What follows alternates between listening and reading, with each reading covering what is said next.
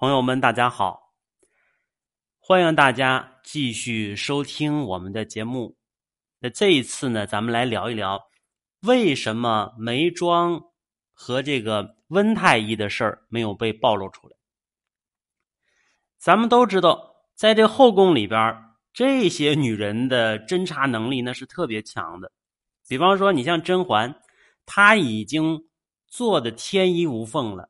但是呢，这个皇后一党也能从蛛丝马迹里边给他安罪名，而这个梅庄啊，他和温太医之间这个事儿发生了那么久，孩子都生完了，可是呢，始终没有人怀疑他和温太医之间有事儿。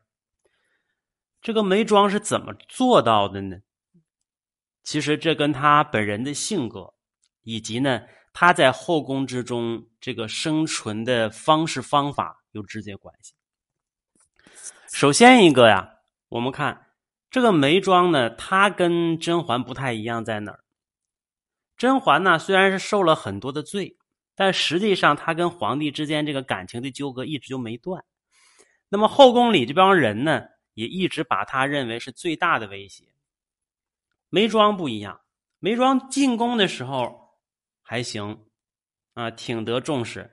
但是自从这个假孕之后，这个事儿啊，他也明白了，后宫之中没有什么真情实爱。那同样呢，其实皇帝对他也并不是真心喜欢，啊，只不过是因为年轻啊，因为是一个很有潜力的妃子呀，他就普通的喜欢而已。他跟对甄嬛那感情不一样，因此眉庄看透了之后，他也就不把心思放他那儿了。哎，所以从那儿呢。他走了另外一条路线，他老跟那个太后走得近，当一个好儿媳妇是吧？他跟皇上就不放心了。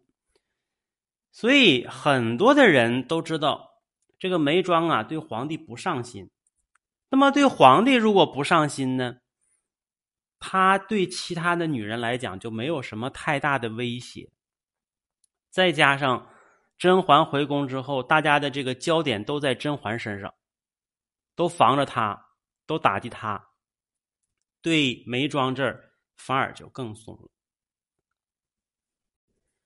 二一个，梅庄和这个温太医之间的事儿，有没有人知道啊？那肯定有人知道啊。最起码的，梅庄身边的这个彩月呀，包括温太医那个徒弟魏林呐，他们都是知道的。哎，你看温太医。进宫之前还特意告诉他徒弟：“你给我做一个假的那个打卡记录啊！如果我要不回来，你就给我添上。”那彩月天天伺候他的主子，他能不知道吗？知道。但是你看，这两个人身边的人没有去透露任何的风声。为什么没有透露任何的风声啊？就跟他们两个对于下属的这个教育领导有关系。因为咱们都知道。在这个后宫之中，首先第一个，你出卖你的主子，不见得有好下场；但是，一旦失败了呢，对自己就是灭顶之灾。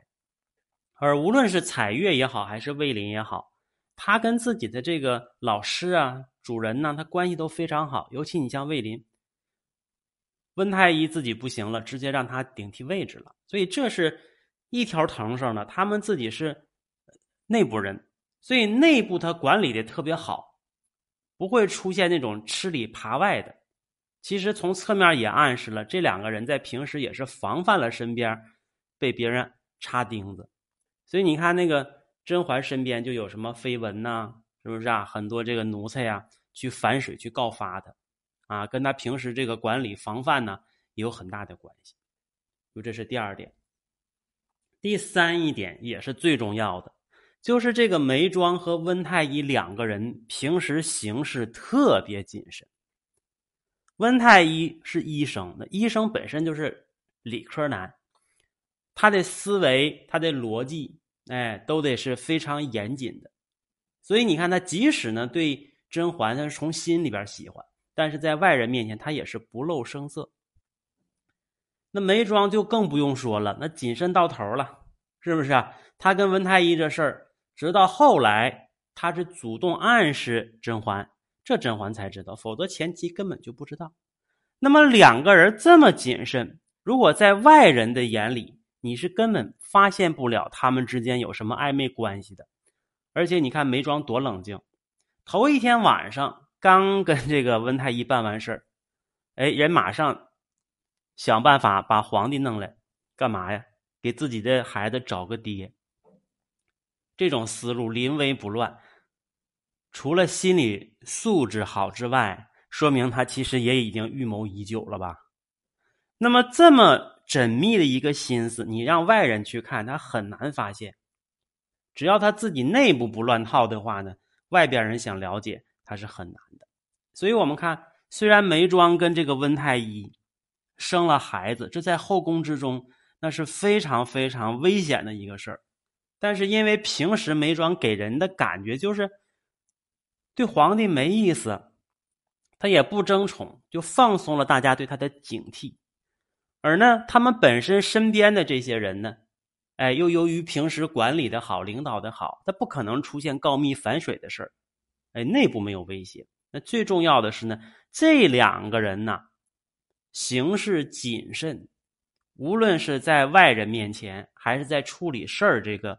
过程当中都非常非常的严谨，不太会出现漏洞。